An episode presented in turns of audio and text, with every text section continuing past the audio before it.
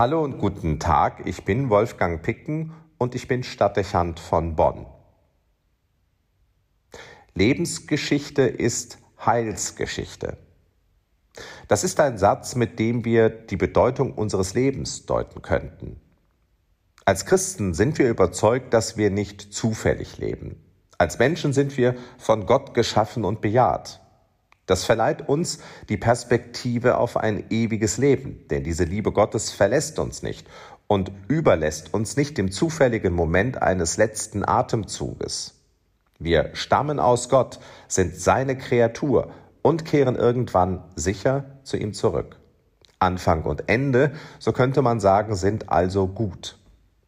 Was nun den Lebensweg betrifft, stehen wir nicht für uns, so als ob wir uns in der Ferne zu Gott bewähren müssten. Uns gilt die Zusage, ich werde bei euch sein alle Tage eures Lebens. Bereits in der Taufe kommt das zum Ausdruck. Der Getaufte wird von Gottes Geist erfüllt und bestreitet seinen Lebensweg mit der Gewissheit, dabei von Gott begleitet zu sein und das sogar innerlich. Der Geist geht mit. Daraus leitet sich der Gedanke ab, dass wir, wie es Paulus einmal sagt, Tempel des Heiligen Geistes sind.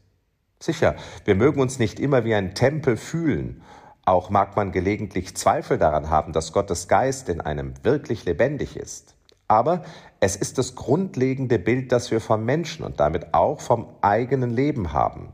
Unsere Existenz ist nicht zufällig und unser Leben nicht unwichtig. Damit sind wir nahe am Verständnis des Eingangssatzes. Lebensgeschichte ist Heilsgeschichte, weil Gott mitgeht. Das drängt sich nicht immer unbedingt auf. Unser Alltag ist so vollgepackt, nicht selten auch von Nebensächlichkeiten oder Schatten überlagert, dass es schwerfällt, Gottes Gegenwart auszumachen und im Lauf der Dinge eine Heilsgeschichte, meine kleine Heilsgeschichte auszumachen. Auch mag man sich angesichts der vielen Millionen Menschen, die allein in einer Generation leben, kaum ausmachen, dass das eigene Leben eine besondere Bedeutung für Gott haben könnte. Umso mehr ist die Feststellung, dass meine Lebensgeschichte eine Heilsgeschichte ist, Aufforderung, wachsam und genau hinzusehen, um die Spuren Gottes im eigenen Leben wahrzunehmen.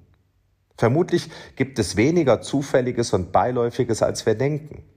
Fragwürdig, wenn wir nach Gott suchen und verlangen, wenn wir dann zuerst zum Himmel blicken, als ob seine Gegenwart zuerst von dort zu erwarten wäre. Sie liegt viel, viel näher. Ich bin bei euch alle Tage eures Lebens, sagt Jesus.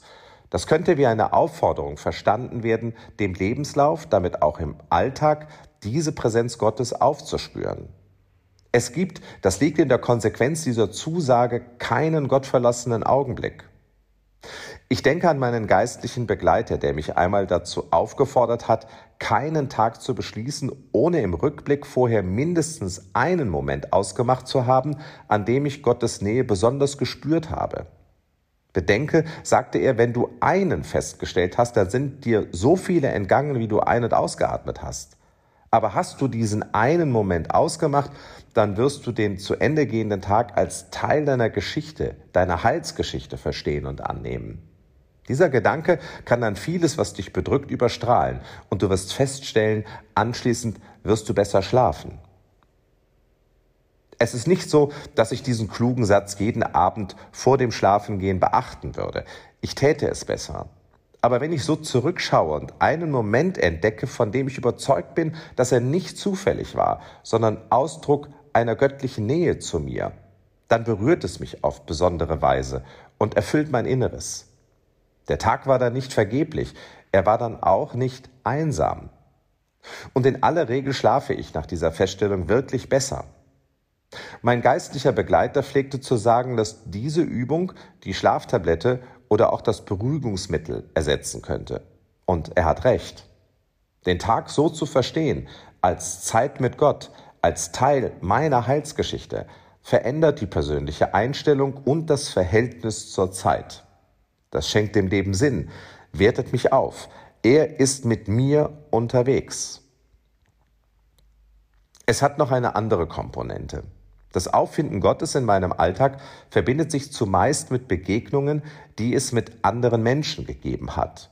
In ihrer Zuwendung zu mir, in einem Wort oder auch nur einem Blick, vermittelt sich Gottes Gegenwart. Es ist ein Wort, ein Blick, der wie von ihm an mich gerichtet erscheint. Die Nähe Gottes bedient sich also des Menschen, um sich in mein Leben zu vermitteln, was umgekehrt eben auch heißt, dass es durch mein Wort oder meinen Blick die Berührung mit einem anderen Menschen durch Gott geben könnte. Ich verstehe mich also als Werkzeug oder vielleicht sagen wir besser als Bote, weil es wertschätzender klingt, als Bote seiner Nähe, damit durch den Moment die Geschichte eines anderen eine Heilsgeschichte sein kann. Ich muss nur den Augenblick, den richtigen Augenblick wahrnehmen und ergreifen. Damit bin ich nicht nur Objekt des Heilshandelns Gottes, sondern ich kann mich selbst zur Verfügung stellen, damit Heil, damit seine Nähe konkret wird. Ein Tag, der oft so unvermittelt und nebensächlich erscheint, wird zu einer Zeitspanne voller Gelegenheiten, seine Präsenz spürbar zu vermitteln. Ich ermögliche Heilsgeschichte. Lebensgeschichte ist Heilsgeschichte. Dieser Gedanke bewegt wohl auch den Evangelisten Lukas, dessen Fest die Kirche heute begeht. Deshalb schreibt er die Geschichte Jesu in seinem Evangelium auf, die Geburtsgeschichte, die Begegnung mit den Menschen, die Heilung von Lähmung und Krankheit, selbst die dunklen Momente und den Tod. Schließlich verfasst er die Apostelgeschichte, Gottes Geschichte mit den Glaubenden und der Kirche, seine gemeinsame Zeit mit Paulus. Lebensgeschichte als Heilsgeschichte, die mit einem Doppelpunkt endet, damit wir unsere eigene anfügen. Meine Lebensgeschichte ist Heilsgeschichte. Wolfgang Picken für den Podcast Spitzen aus Kirche und Politik.